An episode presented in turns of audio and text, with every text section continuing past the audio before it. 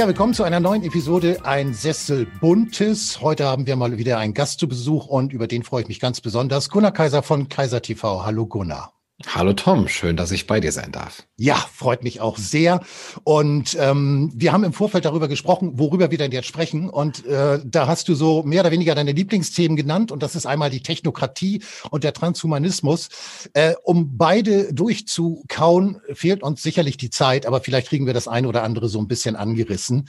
Ich schlage vor, dass wir erstmal mit der Technokratie anfangen, wenn du einverstanden bist. Ja, gerne. Und wir sollten ja vielleicht auch nicht unbedingt durch kauen, ne? sonst äh, sagen die Leute noch, ach Mensch, äh, da wird hier was äh, durch. Also es ist tatsächlich ja wirklich ein ganz spannendes Thema. Es ist gar nicht jetzt so mein Lieblingsthema, wo ich sagen würde, oh, da habe ich mich immer schon mit beschäftigt, aber so seit dem letzten Jahr denke ich so, mh, hm, da läuft doch irgendwie was so ganz schön in eine be bestimmte Richtung. Eigentlich schon seit zwei, drei Jahren denke ich das und dann gucke ich mir so Sachen an, Bücher von, von vor 50 Jahren und sage, oh, die haben das eigentlich auch schon ähm, gesehen und beschrieben und kritisiert und bei uns passiert das in so einer ganz starken Beschleunigung.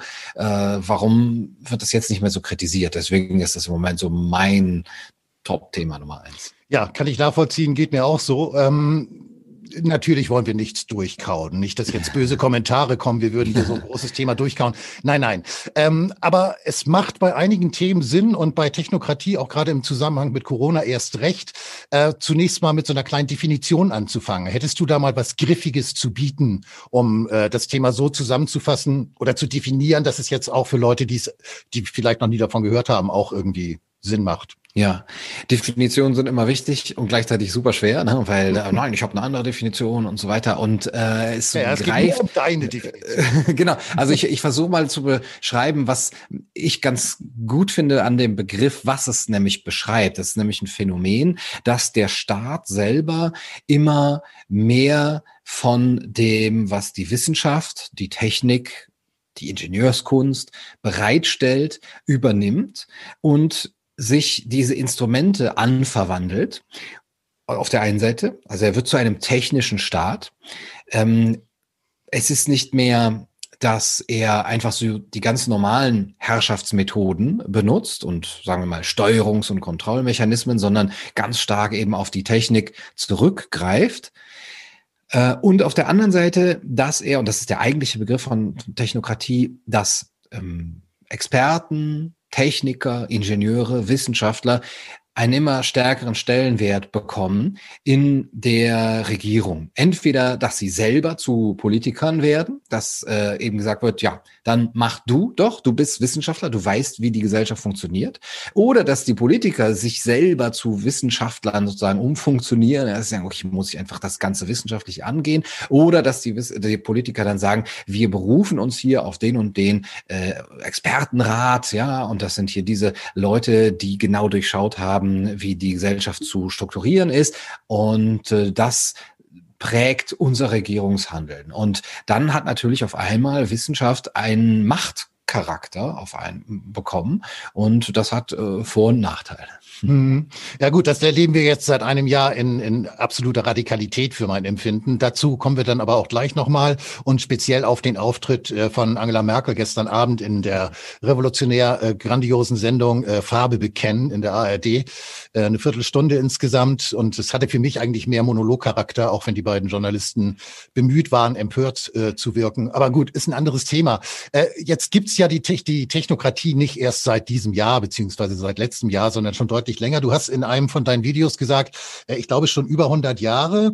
Und ähm, da würde mich mal interessieren, ähm, kannst du was, da was zu den Anfängen sagen oder gibt es so Vertreter, die da prägend waren ähm, bei der Entwicklung und, ja. und eben auch der Etablierung der Technokratie? Ja, die ist ja immer mehr etabliert worden, da kommen wir ja gleich nochmal drauf. Ja, äh, das ist eben genau diese Zweigleisigkeit. Auf der einen Seite gibt es Leute, die das vorgedacht haben und die schon man kann eigentlich in die Antike schon zurückgehen, wenn man jetzt sagen würde, Platon zum Beispiel ist eigentlich schon einer der prominentesten Vertreter der Technokratie, indem er sagt, die Philosophen haben zu herrschen, die sollen Könige sein und dann sollen die alles, was in der äh, Gesellschaft passiert, eben auch regeln. Aber es ist nicht der eigentliche Begriff von Technokratie, dass man die Wissenschaft in unserem heutigen Sinne, also Versuch, äh, Versuchsanordnungen, empirisch, äh, empirische Falsifikation, dass man die benutzt um dann eben die beste aller aller möglichen Gesellschaften zu bauen. Das ist im Grunde genommen mit dem 19. Jahrhundert äh, mit den Utopisten dann auch, auch mit den ähm, Frühsozialisten äh, Saint-Simon zum Beispiel in die Welt gekommen, die jetzt auf einmal sehen, okay, unsere Welt verändert sich total. Ja, die Technik, die Industrie prägt unsere Welt. Auf der anderen Seite haben wir ein ganz anderes Wissenschaftsverständnis, Wissenschaft, die ähm, sich von diesen ewigen Werten abkehrt und rein das, was man positiv feststellen kann, äh, betrachtet. Und dann kann sie doch auch darauf gucken, wie unsere Gesellschaft hier zu funktionieren hat. Und dann kann sie eben die Menschen zum Beispiel dazu bringen, so und so zu leben und dann eben in einer utopischen Gesellschaft zu leben. Und auf der anderen Seite gibt es dann halt das Gleis derer, die das auch umsetzen möchten. Also die Politiker oder Ideologen, die Parteien. Äh, das ist da wirklich eine Bewegung. Es gab auch eine Bewegung, die hieß ähm, Technocracy Incorporated in den 30er Jahren des 20. Jahrhunderts. Und die sind im Grunde genommen auch Vorläufer zum Beispiel der Nazis. Ja, in, äh, nicht, dass es da ganz direkte ähm, Verbindungen gegeben hat, aber die Nazis zum Beispiel und natürlich auch die Kommunisten, die Sowjetkommunisten ähm, haben sich Dinge abgeguckt, eben wie können wir unsere unsere Macht auf wissenschaftlichen oder wissenschaftlichen, man kann das ja dann auch in Anführungsstrichen setzen, äh, wissenschaftlichen Erkenntnissen fußen lassen und aber auch zum Beispiel solche Sachen wie der New Deal von äh, Roosevelt, der auch schon ein sehr technokratische Herangehensweise ist, also wo, wo eben dann äh, Leute in ihren eigenen äh, Bereichen geguckt haben, was machen wir mit der Landwirtschaft, was machen wir mit dem Währungssystem, was machen wir mit dem Handel und so weiter, so ganz technokratisch darauf geguckt haben. Also ja, der, damit der, dann die der, Ganz kurz, äh, der New Deal, der wird ja heute noch im Prinzip als Rettungsmaßnahme verklärt sozusagen. Ne? Ja. Ähm, hatte stark. aber schon stark eben auch techno, technokratische Züge. Ne? Ja, und auch ganz starke Folgeschäden. Also wenn man sich das genauer anguckt, ist es da erstmal sehr, sehr rigoros gehandelt worden. Ja, uns klingt das heute so, als hätte man da eben eine, äh, die Menschen aus einer Krise herausgeholt, die ohne dieses staatliche Handeln und, und wirklich sehr umfassende staatliche Handeln gar nicht äh, zu bewältigen gewesen wäre. Aber man hat wirklich erstmal sehr viel äh, umgestellt, zum Beispiel äh, was Steuern angeht was äh, auch ähm, Mindestpreise und Höchst, also Höchstlöhne, ähm, äh, auch und Mindestlöhne auch äh, angeht. Und man hat ganze Ernten zerstört, man hat äh, riesige Tierbestände äh, vernichtet, also Tiere getötet, weil man gesagt hat, hier gibt es zu viel, ja, da ist der Markt einfach nicht fähig, weil wegen des da muss man jetzt reingehen, was hat die Weltwirtschaftskrise verursacht und so weiter. Aber wegen der Folgen der Weltwirtschaftskrise, die müssen wir jetzt äh, eben durch noch härtere Maßnahmen in den Griff kriegen, anstatt es eben äh, das sanfter, aber vielleicht ein bisschen langsamer auslaufen zu lassen, aber eben mit we weniger äh, Folgeschäden. Und ähm, da gibt es auch so eine gewisse Verklärung, äh, dass Roosevelt die Leute eben aus diesem äh, dieser Great Depression herausgeholt habe. Ähm, da gibt es, sagen wir mal, auch andere Deutungen, die das Ganze äh, kritisieren.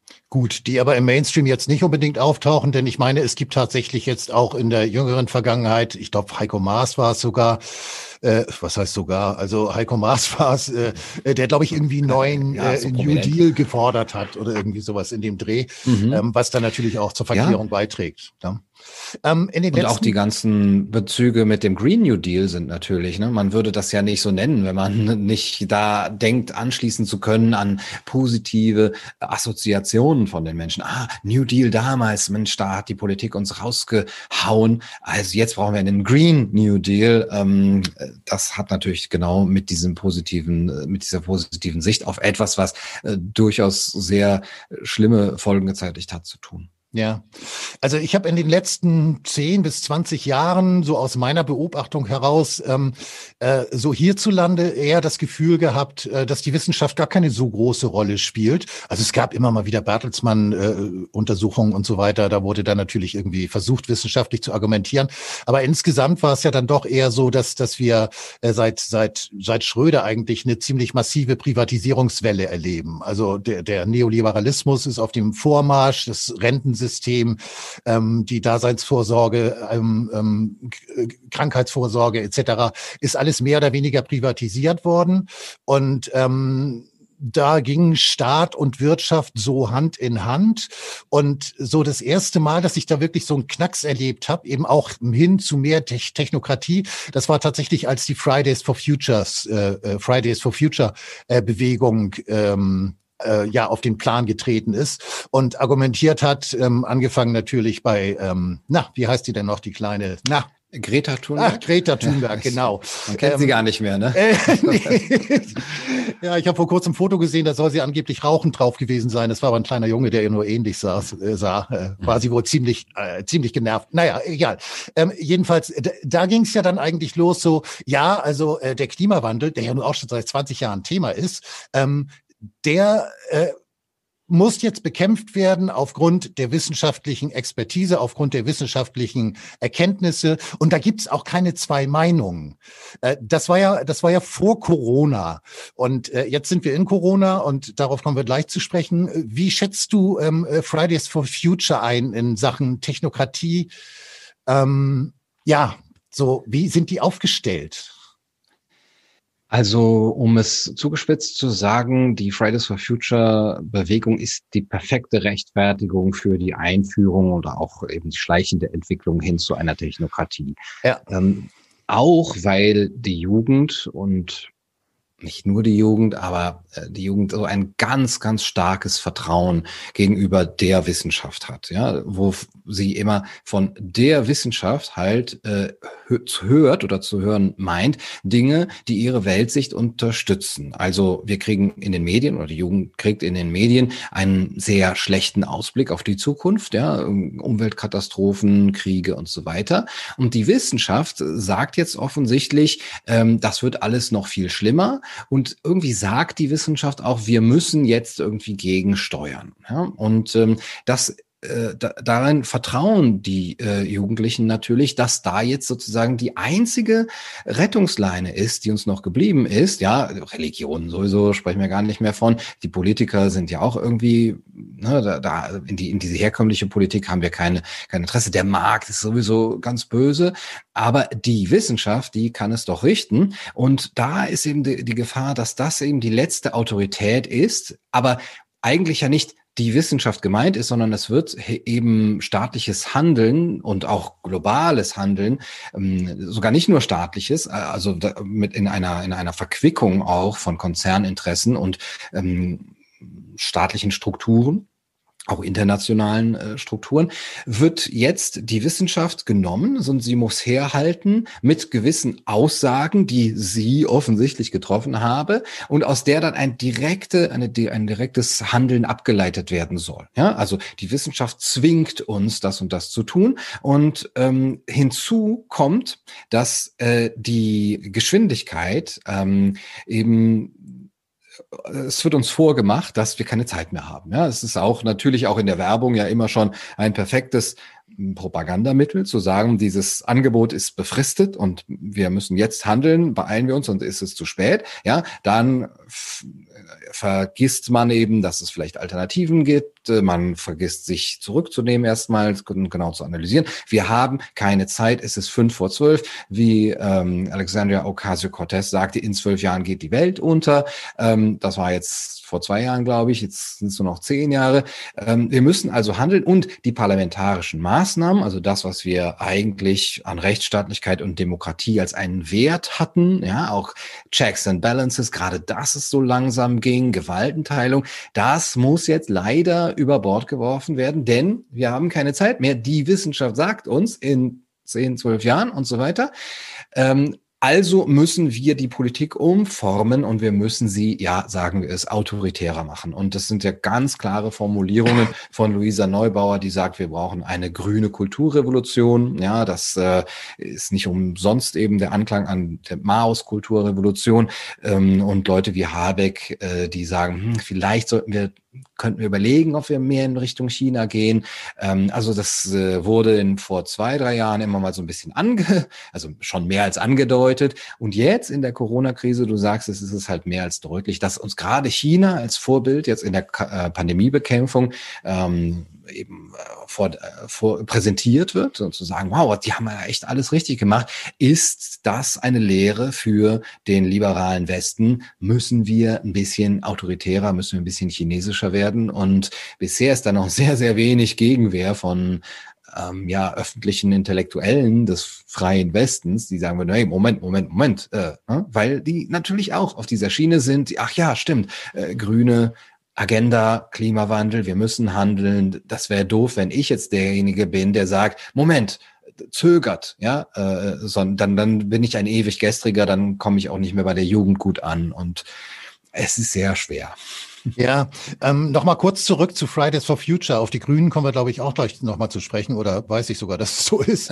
ähm, und zwar ähm, die Politik ist ja Fridays for Future gegenüber sehr positiv eingestellt gewesen insgesamt. Was ja auf den ersten Blick verwirrt, weil letztlich geht ja die Kritik in Richtung der Politik und die Politik stellt sich aber hin und tätschelt die Bewegung regelrecht und äh, es sind ja Jugendliche und äh, für die müssen wir uns ja auch einsetzen und stark machen und es geht um deren Zukunft und da stehen wir in der Verantwortung mit dem Ergebnis einer CO2-Steuer, die im Wesentlichen Pendler belastet und ähm, Menschen belastet, äh, die sowieso schon finanziell nicht so wahnsinnig gut dastehen. Ich habe mal gelesen, dass also wirklich mit Abstand die größten Umweltverschmutzer und CO2-Erzeuger äh, wirklich die reichsten, keine Ahnung, zwei, drei Prozent äh, äh, der Weltbevölkerung sind, äh, weil die natürlich allein durch ihren Lebensstil eine Energie verbrauchen. Äh, das schafft eine Alleinerziehende mit zwei Kindern überhaupt nicht. Äh, und dementsprechend war es natürlich für die Politik willkommen zu sagen, ja, ihr habt recht, Fridays for Future und die Wissenschaft, jetzt sind wir also wieder bei der Technokratie, äh, die hat das natürlich perfekt analysiert. Das maßen wir uns auch gar nicht an. Wir sind ja nur das politische politische ausführende Organ. Und die Wissenschaft sagt das und ihr braucht das, weil ihr ja auch in Zukunft noch äh, atmen wollt. Also führen wir jetzt die CO2-Steuer ein, die aber dann Fridays for Future ziemlich, äh, ziemlich einfach geschluckt hat eigentlich. Ne? Also für mein Empfinden sind sie eigentlich ziemlich verarscht worden. Ja, die Jugend hat sich verarschen lassen, lässt sich verarschen. Das ähm, weiß ich gar nicht, ob man ihr das vorwerfen kann. Jugend ist naiv und ähm, Jugendbewegungen sind natürlich ein beliebtes Stilmittel, wollte ich schon sagen, für ja, politische Ideologien aller Art. Man braucht die Jugend als so einen Rambock, um überhaupt auch Gehör und, und, und eine, eine gewisse, äh, gewissen Sexappeal zu bekommen. Sagen wir so, das kann man nicht mit den alten Säcken machen. Aber äh, was dann halt übersehen wird in dieser Naivität, also natürlich von denen, die es forcieren, absichtlich, weil das ist ja relativ leicht zu durchschauen, ist das genau dies, das Abwürgen des Fortschrittes, der dadurch passiert, auch des, des Wohlstands, ähm, dass zum Beispiel gerade die Länder, die auch die Länder, die global eben sehr viel äh, da verbrauchen, dass die den Fortschritt brauchen, um äh, auch wenn man diese CO2-Geschichte verfolgen möchte, um zu einem geringeren CO2-Ausstoß zu kommen oder um weniger Ressourcen äh, und andere Ressourcen überhaupt einsetzen zu können, dann braucht es mehr Wohlstand und dann braucht es eben eine, eine ähm, nicht ein Abwürgen dieser Sachen durch, durch eine, eine zu schnelle Umstellung auf viel teurere, zu teure äh, erneuerbare Energien, die eben gerade auch in den Ländern ja für sehr, sehr große, ähm, äh, zu sehr großen Verwerfungen führen, ne? was den Abbau von Ressourcen zum Beispiel dafür angeht. Ähm, und ähm, also ich, es, ich kann da auch viele Bücher auch mittlerweile ja verweisen, die alle da sind, ja, ähm, Johann Norberg oder Hans Rosling oder Michael Schellenberger, äh, Apokalypse Never hat er geschrieben ähm, das, äh, wo, wo er genau das sagt. Es, es kommt darauf an, mit dem Fortschritt den Menschen zu ermöglichen, aus der Armut herauszukommen, um dann eben sich auch bessere Energie und, wen und ressourcenschonendere Energie leisten zu können und nicht andersrum. Hm. Gut, ähm, die CO2-Steuer zum Beispiel äh, ist eben das komplette Gegenteil. Und ich mache das auch tatsächlich der Jugend nicht zum Vorwurf, auch wenn ich manchmal so ein bisschen äh, schmunzeln muss, äh, muss wenn äh, Luisa äh, Neubauer äh, dann Fotos von, ich weiß nicht wo, überall schickt. Also die jettet ja um die Welt, das ist ja unglaublich. Ähm, aber gut, auch das will ich dem Jugendlichen, äh, dem jugendlichen Elan und der jugendlichen Dynamik irgendwie äh, äh zuschreiben. Also von daher ist es wirklich alles im grünen Bereich. Aber die, aber die, die, die, die Wissenschaftshörigkeit, und jetzt kommen wir vielleicht mal auf Corona zu sprechen, äh, die ist natürlich schon, äh, die ist ja unglaublich drastisch. Wir zeigen, äh, wir zeichnen auf heute am 3.2. Und gerade gestern gab es äh, kurzfristig angekündigt, was dann ja auch durch die sozialen Medien äh, äh, äh, wie ein Lauffeuer ging, dass also jetzt äh, kurzfristig angesetzt ein Interview mit Angela Merkel stattfindet äh, in der Sendung Farbe bekennen in der ARD. Äh, ich habe vorhin gesehen, du hast die, glaube ich, gar nicht ganz gesehen, die Sendung. Mhm. Es war eine gute Entscheidung. Äh, also ich habe sie mir gegeben, weil ich dachte, das ist meine journalistische Pflicht und dementsprechend saß ich also da äh, eine Viertelstunde mit geöffnetem Mund äh, vor dem Bildschirm und ähm, habe nur gedacht, ähm, auch in Vorbereitung auf unser Gespräch, äh, das ist Technokratie pur. Und es ist darüber hinaus ja auch ein, ein, und da läuft meine Frage drauf hinaus, ob da der Zusammenhang herstellbar ist. Gleichzeitig ist es neben der technokratischen äh, äh Ansicht, ist es ja auch ein, ein komplettes äh, ähm, Ausblenden von Dingen, die normalerweise selbstverständlich sein sollten. Also Grundrechte, äh, hm. die ja schon seit Monaten oder seit fast einem Jahr äh, plötzlich als Privilegien gehandelt werden. Allein dieser Begriff ist für mich wirklich schon äh, unglaublich. Es ist pervertierend, wirklich. Und ähm, dass Merkel sich dann hinsetzt und sagt, äh, nö, also die, es gibt jetzt erstmal keine neuen Freiheiten, hat sie, glaube ich, gesagt. Äh, wir sprechen über alte Freiheiten und zwar über uralte Freiheiten, die also wirklich in mühsamer, jahrhundertelanger Arbeit, Widerstand und Blut und Schweiß erkämpft wurden und die Merkel einfach so vom Tisch wischt. Und die beiden Journalisten, als sie dann auch noch gesagt hat, ja, also in Zukunft, wenn Leute sich dann nicht impfen lassen wollen, dann können sie halt bestimmte Dinge vielleicht nicht tun. Merkel drückt sich da ja immer sehr schwammig aus. Ähm, mhm. Aber letztlich sagt sie doch eindeutig, ähm, okay, also Privilegien wird es definitiv geben, und zwar für die, die sich haben impfen lassen. Äh, wie schätzt du auch unter technokratischen Gesichtspunkten dieses 15-minütige oder das, was du davon mitbekommen hast, äh, Interview ein von dieser Sendung Farbe bekennen? Mhm. Also erstmal ähm, alle Ehre äh, für dich, dass du dir das angetan hast und das, ja. ja, das als deine journalistische Pflicht ansiehst. Das ist ja auch sicher gut, da zu gucken und auch nicht unfair jetzt zu werden. Ich kann es mir manchmal nicht antun. Denke auch manchmal, es ist ganz gut, äh, sich mal diese einzelnen Sätze wirklich herauskristallisiert anzusehen. Ne? Und, und äh, die, die werden ja auch dann oftmals dann so ein bisschen, äh, das kommt in einem Nebensatz und äh, äh dann ist ist es immer nicht ganz klar, was, was ist da jetzt so, so gemeint. Ich setze das in Verbindung mit dem, was man uns schon sehr, sehr früh, also ich glaube mindestens ab Mai letzten Jahres gesagt hat, auch in äh, den Medien von den Staatsjournalisten. Ein Zurück zur alten Normalität wird es nicht mehr geben. Das hat man zwei, drei Monate nach Beginn äh, der, ähm, der, pa der Pandemie oder der Maßnahmen dann des ersten Lockdowns gesagt. Und da dachte ich mal, wow, das ist aber früh. Ja, ihr wisst aber ganz schön viel. Ja, wie könnt ihr euch da so sicher sein? Und dann wurde das sogar mit Verweis auf Madonna und Robert De Niro, die Stars, die haben sich jetzt zusammengeschlossen und gesagt, wir müssen die Krise jetzt nutzen und es wird, und das könnt ihr euch abschminken. Die Leute haben wirklich, also diese ja, Hofschranzen und Apparatschicks da in den Medien äh, gesagt, äh, das sind Spinner und Wirrköpfe, die denken, es würde ein Zurück äh, zur neuen, zur alten Normalität geben. Das könnt ihr euch abschminken. Ja? Ähm, und das ist ja eine, äh, eine sehr erstaunliche Entwicklung. Man könnte ja erstmal sagen, okay, Pandemie, lasst uns mal gucken, so und so, und dann ist die auch irgendwann wieder weg, ja, und dann können wir hinterher gucken, was haben wir daraus gelernt, wie können wir es verhindern aber so schnell schon, ja. Und jetzt kommt äh, Merkel und sagt im Grunde genommen genau das. Ja, das ist genau diese neue Normalität, nämlich dass es neue Freiheiten, wenn überhaupt, gibt und dass die gebunden sein werden. Das ist nämlich das Neuartige, dass sie eben angeknüpft äh, sind an Bedingungen, eben zum Beispiel des Impfstatus. Also das, was Verschwörungstheoretiker ähm, seit dem letzten Jahr vor allem äh, sagen, ja, ja, die, die Impfpflicht wird kommen. Spahn, der noch sagt im November, es wird keine Impfpflicht geben. Und jetzt heißt es eben schon Anfang Februar, ähm, ja, aber dann können die halt bestimmte Dinge nicht machen. Das ist ja alles sehr, sehr deutlich zu sehen mhm. und dass sich das auch entwickeln musste.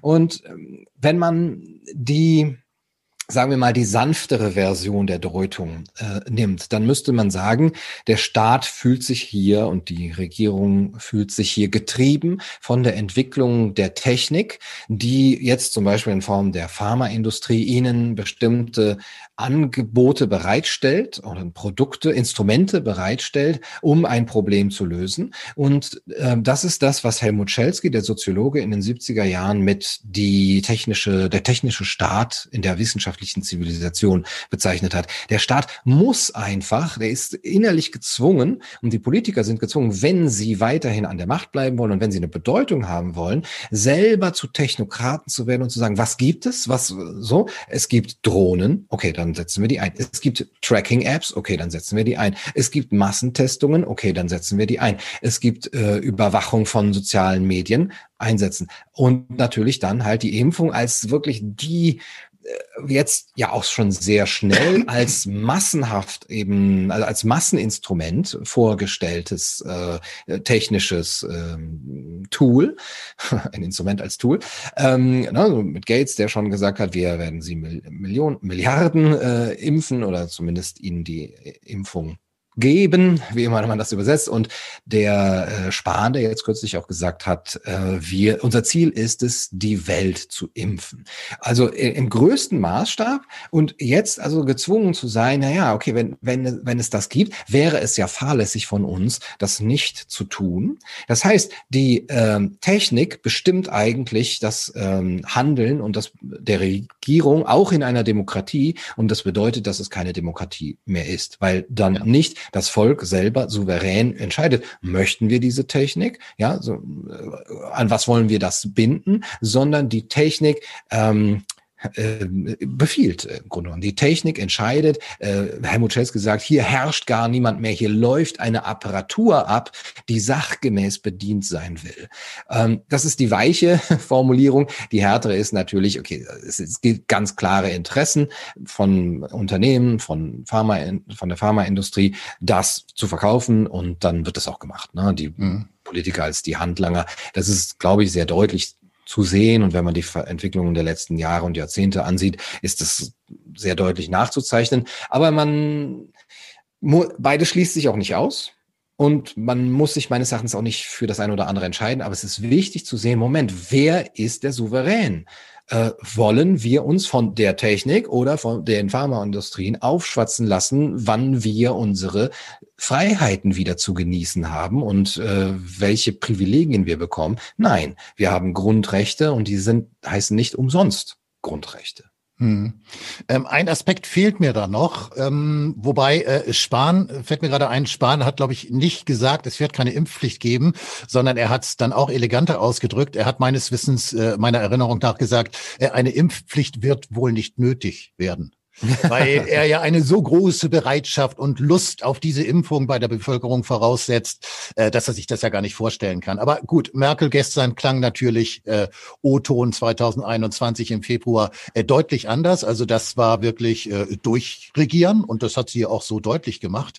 Ähm, zu der zu der Geschichte des äh, ähm, ähm, des vor sich hertreibens. Ähm, für mein Empfinden ist es so, dass es äh, dass die Wissenschaft eigentlich die Wissenschaft ist sowieso so ein sau blöder Begriff, ne? Richtig. Die Wissenschaft. Wer ist denn ja. das? Ne? Bist du genau. das oder ist es Lauterbach oder wer ist die Wissenschaft? Also äh, la lassen wir mal. Da möchte ich auch noch drauf eingehen auf, auf diesen Begriff. Ah, dann mach das jetzt gleich. Dann, ja? Äh, ja, dann bringe ich meinen Punkt gleich.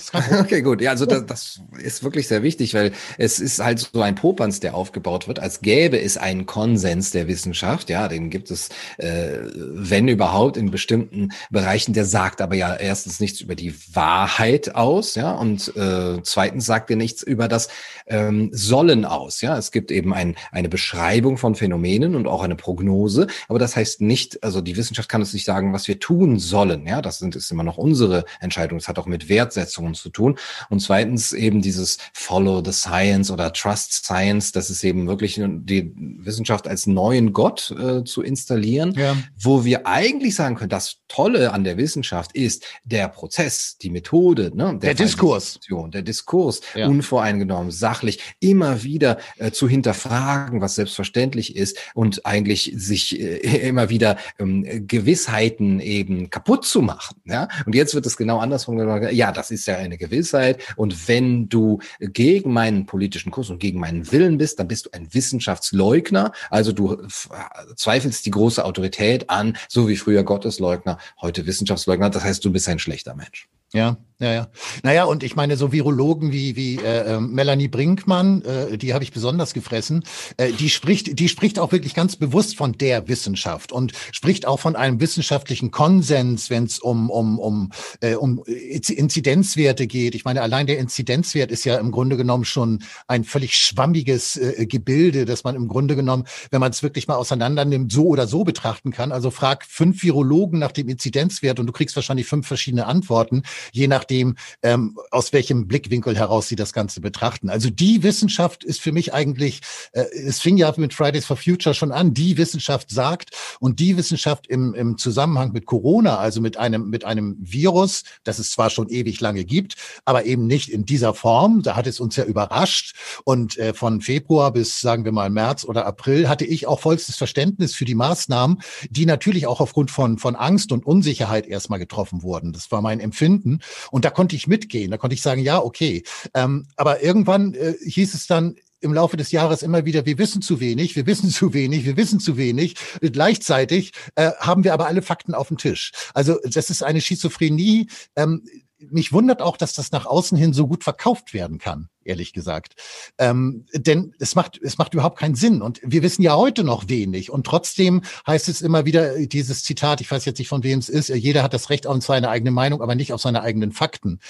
Ich habe aber eben genau das Gefühl, dass die Bundesregierung sich ihre eigenen Fakten ja regelrecht ins Haus holt. Ne? Da wird Drosten eingeladen, da wird die, die, die äh, Priesemann eingeladen, die eine Physikerin ist, die nicht mal eine Virologin ist, äh, Melanie Brinkmann eingeladen und die ganze Bagage dann hinterher und eben kritische äh, ähm, oder ich will gar nicht sagen kritische, ein Streeck zum Beispiel finde ich nicht übertrieben kritisch. Den finde ich relativ moderat, aber schon die, schon dessen Haltung reicht aus, um von Merkel die Ausladung zu kriegen. Ich glaube, zwei oder drei Ministerpräsidenten hätten ihn ganz gern dabei gehabt bei den letzten Beratungen und ähm, aus Berlin hieß es dann, nee, nee, also der nicht, wir haben hier schon unsere Leute und äh, das wird dann eben als die Wissenschaft präsentiert.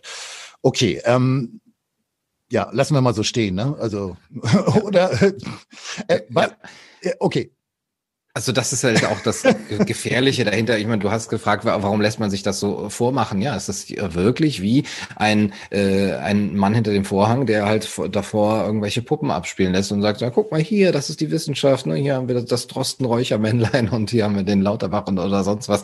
Ähm, und äh, aber was sich wirklich in der wissenschaftlichen Community abspielt, ist da jetzt auch gar, gar nicht die Frage. Es ist erstens halt eben sehr willkürlich. Zweitens ist die Frage, welche Wissenschaft, ne? wenn man schon so sagen will, äh, okay, äh, hört auf die Wissenschaft. Moment, es gibt ja auch noch die Soziologie, es gibt die Psychologie, es gibt die Philosophie. Selbst in den Naturwissenschaften und selbst in der Medizin gibt es ja mehr als nur Virologie und Epidemiologie. Da gibt es ja auch eben Wissenschaften, die sich um Gesundheit noch auf ganz anderen, ne? zum Beispiel auch psychosoziale Gesundheit äh, kümmern. Inwieweit werden die mit einbezogen? Und dann immer noch äh, eben sich zu vergegenwärtigen, und das hat Merkel auch ganz, ganz deutlich deutlich gesagt, es ist eine politische Entscheidung. Letztlich ist erstens das Aussuchen ähm, der Experten, die man heranzieht, eine politische Entscheidung und zweitens ist es, ob man ihnen folgt, eine politische Entscheidung. Das hat sie auf Nachfrage von Reit Schuster eben sehr deutlich gesagt. Aber vorher, das ganze Jahr vorher wurde uns vorgemacht, ja, also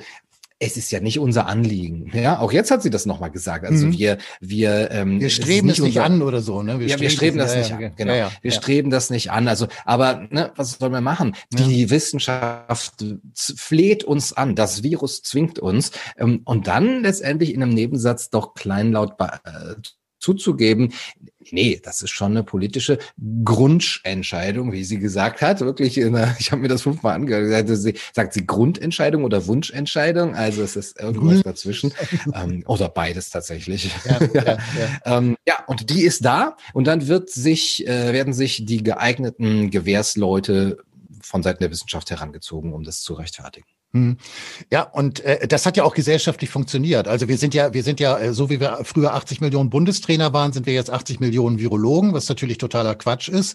Ähm, und äh, ich sage das, also ich bin dir sehr dankbar, dass du das gesagt hast, weil ich sage und schreibe das seit, ich glaube, seit einem Dreivierteljahr schon, dass Soziologen, dass Philosophen, dass Ökonomen, dass Pädagogen, dass äh, Psychologen, ja. Soziologen, Soziologen hatte ich schon, äh, äh, dass also wirklich alle möglichen wissenschaftlichen Richtungen, denn wenn man von der Wissenschaft sprechen kann, meiner Meinung nach, dann kann man sagen, die Wissenschaft steht unter einem Dach und zwar in unglaublich vielen Räumen mit unglaublich vielen Fachrichtungen.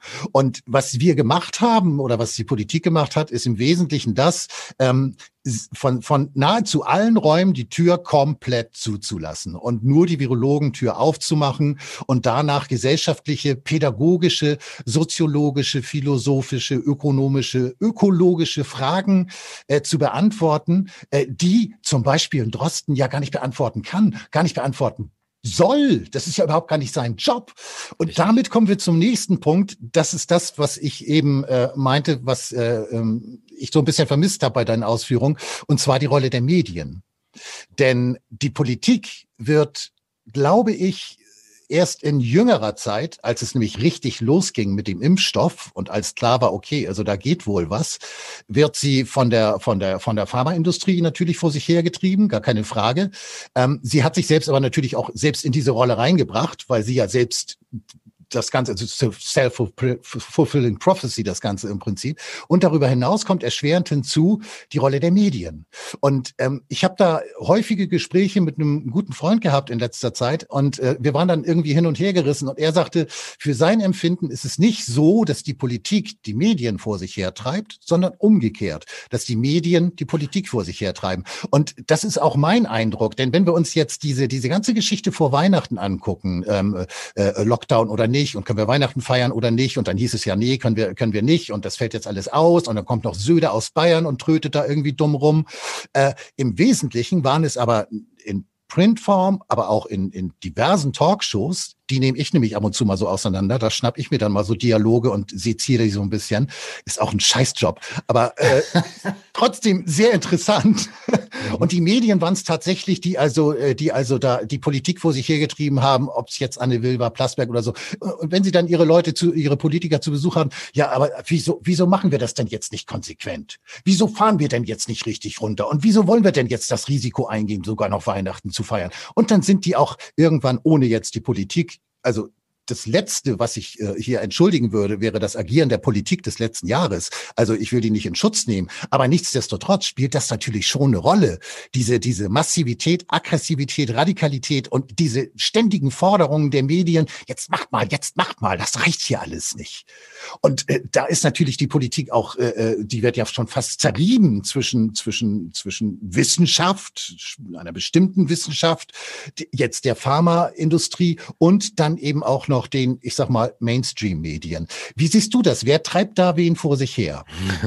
Das ist eine super spannende Frage. Und auf jeden Fall in der Mediendemokratie muss man ja schon so sagen, die Politiker sind im Grunde genommen selber nur die äh, Reakteure, die eben wiedergewählt werden wollen und so weiter. Und dann gibt's auch nochmal Hinterzimmerabsprachen und Lobbyismus. Äh, ich glaube selber auch nicht, dass die Politik da sehr viel vorantreibt, sondern dass äh, naja, ne, aus diesen Gründen eben sehr, auch so agiert wird, wie agiert wird. Und die Medien haben so einen riesigen Anteil daran. Aber, oder das ist kein richtiges Aber, aber Aber welche Funktion haben wir, die Gesellschaft, haben die Menschen dabei? Mein Eindruck ist, die wollen genau solche Medien. Die wollen hören, dass eine Anne Will oder wer auch immer die Leute dahin treibt und sagt, warum helft ihr uns nicht noch mehr? Warum gibt es jetzt nicht Masken für alle? Und weil, wann kommt der Impfstoff? Und die Medien auch irgendwie, ich will nicht sagen getrieben worden sind, aber natürlich auch wissen, wenn wir jetzt irgendwelche Querdenker einladen oder so, wie zum Beispiel Bettina Böttinger vom WDR das mal gemacht hat und wirklich krasse Kritik dafür auch. Die hat irgendwie nur ganz vernünftige Leute gefragt äh, von der Straße also sie sind skeptisch oder sie kritisieren die Maßnahmen. Und ich wollte gerade sagen, ich wollte gerade sagen, das waren ja nicht mal Querdenker. Das waren keine Querdenker. Also, äh, so, genau. wie wir, so wie wir nicht von Durchkauen sprechen wollen, waren das auch keine ja, Querdenker. Auf jeden Fall. Auf jeden Fall. Nee, danke. Also ja. das ist ganz wichtig da auch. Das, das waren einfach Menschen, die da noch sich ihr kritisches Denken auch, äh, äh, wobei ich das jetzt auch den Querdenkern ja nicht absprechen will. Ne? Aber das ist ja diese, dieses, dieses, dieser Feindbegriff jetzt fast schon geworden. Ja, also was dazwischen. Aber gut.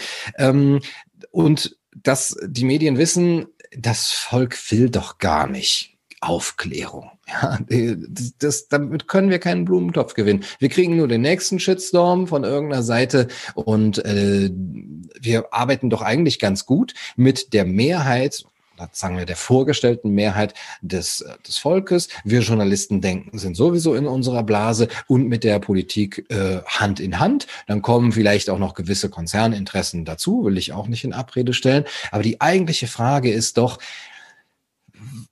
wir sind von den Medien und der Politik in diesem letzten Jahr so verlassen worden, so ganz eindeutig wirklich im Stich gelassen worden, vor allem jetzt von den Medien, als wenn man sagen würde, vierter Macht im Staat, die das Ganze kritisch beäugen müsste, die nachfragen müsste, und zwar jetzt nicht nur so pseudo, sondern die äh, sich wirklich zwischen die Machtbestrebungen und de, das Überhandnehmen des Verordnungsstaates und ähm, den, den kleinen Bürger stellen müsste und sagen, Moment, ihr wollt Grundrechte abschaffen, äh, bitte genau begründen und so, wann geht's wieder zurück? Wir sind absolut im Stich gelassen worden von denen und das muss jetzt jedem Einzelnen klar geworden sein. Und da ist halt eher meine Frage, warum gibt es noch eben die große Menge der Menschen, die das abnickt und sich eben dann solche Plasberg oder sonst wie Sendungen angucken? Guckt und sagt, ja, wann, wann wird endlich wieder mehr für meine Gesundheit getan und so weiter.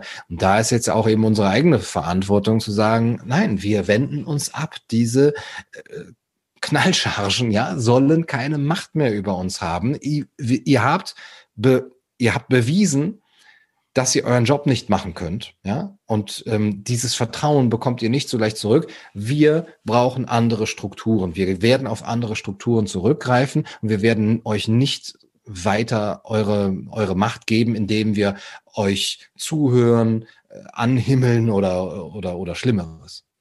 Ja, ja, ja, sehe ich genauso, ist aber tatsächlich eine schwierige Kiste. Und ich meine, die Nähe zwischen Medien und Politik äh, spielt natürlich eine ganz erhebliche Rolle. Ich glaube, das war damals irgendwie, äh, da ging es irgendwie um Mindestlohn für, für äh, Zeitungszusteller oder so. Und da haben dann die Verlage irgendwie gejammert, das können wir uns nicht leisten, das ist alles viel zu teuer. Und dementsprechend hat die Politik gesagt, na, lassen wir das irgendwie. Also äh, eine Hand wäscht die andere. Ne?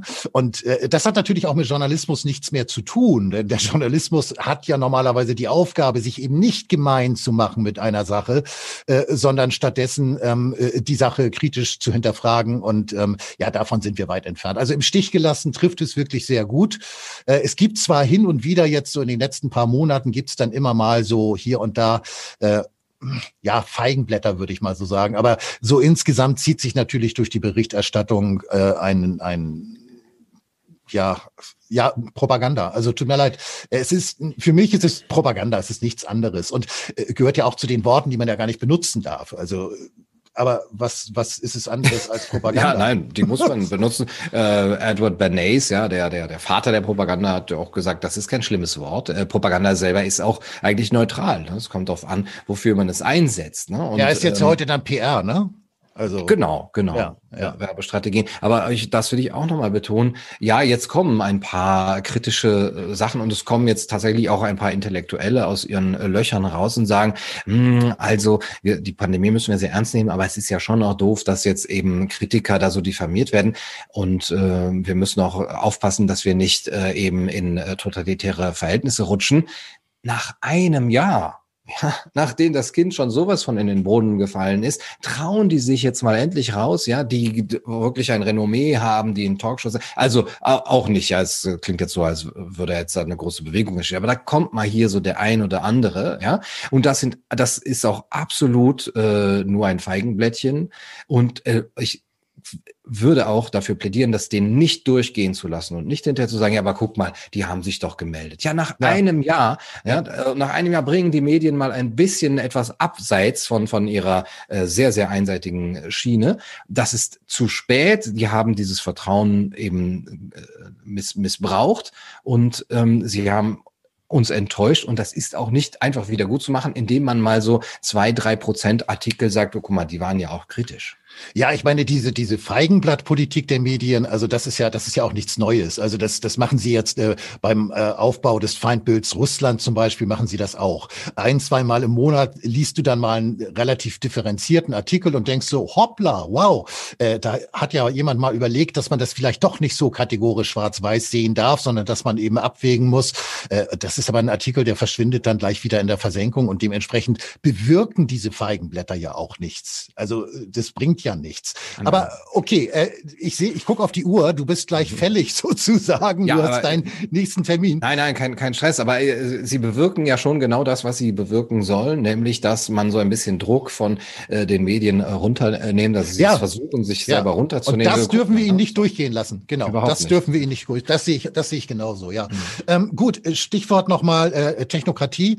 Äh, vielleicht so ein kleiner Ausblick. Ähm, was wir ja erleben, äh, sind ja auch ganz viele kleine Dinge, die so passieren. Also ähm, die Überwachung zum Beispiel, äh, was Jens Spahn mit den Gesundheitsdaten schon, ich glaube, im Februar oder, oder, oder sogar im, im, Dezember, November vorletzten Jahres auf den Weg gebracht hat und jetzt so nach und nach alles umsetzt. Ähm, äh, äh Massenüberwachung, ähm, das, das nimmt ja Ausmaße an. Äh, äh ja, also die hätte man sich jetzt vor einem Jahr noch nicht unbedingt vorstellen können, auch wenn es ja vielfach unter dem Radar passiert. Wie weit sind wir denn jetzt eigentlich mit der Technokratie? Oder wo siehst du uns, äh, das ist immer eine scheiß linke Frage, aber wo siehst du uns so in einem Jahr unter technokratischen Gesichtspunkten? Also wenn wir das ernst nehmen, was Bill Gates jetzt vor kurzem gesagt hat, äh, ein Global Alert System, das er ein, äh, an, äh, also implementieren will. Ja, ich frage mich, wer hat diesen Menschen gewählt? Ja, kann man das einfach so sagen. Ja, und ein, äh, wie hieß es jetzt noch gleich, ein Mega-Testing. Ähm, Struktur, also, also wirklich mega. Ja, alle werden getestet, ja, so, weil wir müssen ja lernen äh, für die kommenden Pandemien. Die nächste Pandemie wird, für die sind wir überhaupt nicht vorbereitet. Die wird zehnmal schlimmer und so weiter. Die Mutanten. Ähm, Ne? Ja, die, und jetzt gibt schon Kombimutanten. Kombimutanten. Also. Fluchtmutanten gibt's glaube ich, auch schon. Das wird, die, das wird der AfD nicht gefallen. genau. Schnell wieder die Grenzen ja, genau. Aber ich man weiß ja auch nicht mehr. Also ja. äh, da es ist eigentlich nur noch, es fehlt eigentlich nur noch, dass sie die Maske fallen lassen und dass im Grunde genommen die Politik auch sagt, ja, wir, wir, wir nicht, wir machen hier gar nichts, aber wir lassen unser Handeln deutlich bestimmen von dem, was wir wollen, dass die Wissenschaft uns sagt, um es so auszudrücken. und das ist einfach, ne, das ist einfach, wir, wir, wir haben das als unsere, äh, unsere Leitlinie. Vertraut uns einfach. Es ist besser, als wenn ihr es selber tun könntet. Freiheit ist ein wirklich ein alter Begriff aus dem 19. Jahrhundert. Könnt ihr vergessen? Ja, das war mal. Ihr habt eigentlich gezeigt, dass ihr nicht in der Lage seid, gerade in einer Massengesellschaft ein Leben in Harmonie und Frieden zu führen. Das führt ja nur zu Klimawandel, Pandemien, Kriegen und so weiter, sozialer Ungerechtigkeit. Also müssen wir äh, glo äh, auf globalem Maßstab eine technokratische ähm, Re Regierung eigentlich, Weltregierung einführen, die durch Steuern, durch Lenken, durch be bestimmte ähm, eben technische Mittel, Digitalisierung und so weiter, die Menschen in ihrer Masse so verwaltet, dass sie alle ganz zufrieden sind. Die werden dann noch abgespeist mit einem bedingungslosen Grundeinkommen zum Beispiel. Es wird dann auch vielleicht sogar grüner werden. Ja, also es wird ja sowieso schon grüner, aber man wird das äh, eben als den eigenen Erfolg verkaufen und so sagen, guck mal, was wir alles geschafft haben indem wir euch von euren lästigen Freiheiten befreit haben. Genau, ja. Äh, das äh, können wir eigentlich als Schlusswort durchgehen lassen. Vielleicht noch der Hinweis oder meine Bitte an die Zuschauer da draußen. Ähm, das, was du jetzt gesagt hast, Gunnar, von wegen über die äh, weiter fortschreitende und, und sich immer weiter ausbreitende technokratische Herangehensweise von Politik und ja eben auch Gesellschaft, die ja dann jeden Einzelnen von uns betrifft. Ähm, dieses, dieses Verfahren findet, das kann man sich jetzt in der Corona-Zeit schon prima angucken, weil man nämlich sehen kann, okay, ähm, auch da werden bestimmte Wissenschaftler, bestimmte Prominente, äh, zum Beispiel Bill Gates, der nicht mal gewählt wurde. Es ist wirklich eine sehr interessante Frage. Was hat er eigentlich zu sagen? Oder Elon Musk oder so? Also äh, die, die turnen überall mit rum, haben aber überhaupt nichts zu sagen, theoretisch. Aber faktisch eben doch. Und äh, die politischen Entscheidungen äh, fallen also auf Basis der Grundlage bestimmter wissenschaftlicher Richtungen, die sich ausgesucht wird. Und das bedeutet, für den Fall, dass da draußen jetzt Hoffnung besteht, dass aufgrund der Technokratisierung und der Wissenschaftsgläubigkeit vielleicht wirklich alles besser wird. Das hat zur Folge, dass, befürchte ich zumindest, dem überhaupt nicht so ist, so gar, gar nicht so ist. Ähm, Und zum Thema Freiheit, jetzt versuche ich mich doch mal mit einem Schlusswort. Du hast ja gesagt, Freiheit habt ihr alles, habt ihr alles nicht hingekriegt und hat nur zu, zu Klimawandel geführt und so. Also der Bürger ist sowieso schuld. Das haben wir ja auch noch vergessen. Also der Bürger ist immer schuld im Prinzip jetzt die ganze Pandemie-Geschichte. Also dass das jetzt mit den Fallzahlen nicht so klappt, das ist natürlich der Bürger, der rodelt und, und tanzt und, und Sex hat und so. Spielt Domino, ja. ja. genau. Ähm, aber von wegen, das mit der Freiheit hat nicht geklappt. Doch, Gunnar, es gibt Freiheit. Es gibt auch heute im Februar 2021 Freiheit und die erfolgt durchs Impfen, wie uns Markus Söder beigebracht hat. Freiheit durch Impfen oder so ähnlich. Ich glaube, er hat es anders formuliert. Ja. Aber äh, Impfen schafft Freiheit. Impfen schafft Freiheit, genau, ja, ja. Äh, genau, nicht, dass ich ihn falsch zitiere, dann gibt's noch Ärger. Gunnar, ich bedanke mich herzlich für dieses Gespräch. Eigentlich hm, hatten wir noch Transhumanismus. Äh, aber nächstes Mal würde ich sagen, oder? Äh, schlage ich auch vor. Also das ja. äh, finde ich nämlich auch ein extrem spannendes Thema. Das passt ja sowieso zu Technokratie. Von daher machen wir jetzt, äh, nehmen wir uns mal vor, eine kleine Serie zu machen von zwei Gesprächen. Und beim nächsten Mal sprechen wir dann über den Transhumanismus. Bin gespannt, was du dazu zu sagen hast. Gunnar, herzlich Sehr gerne. Freut mich sehr. Vielen Dank, Tom. Alles klar. Ciao.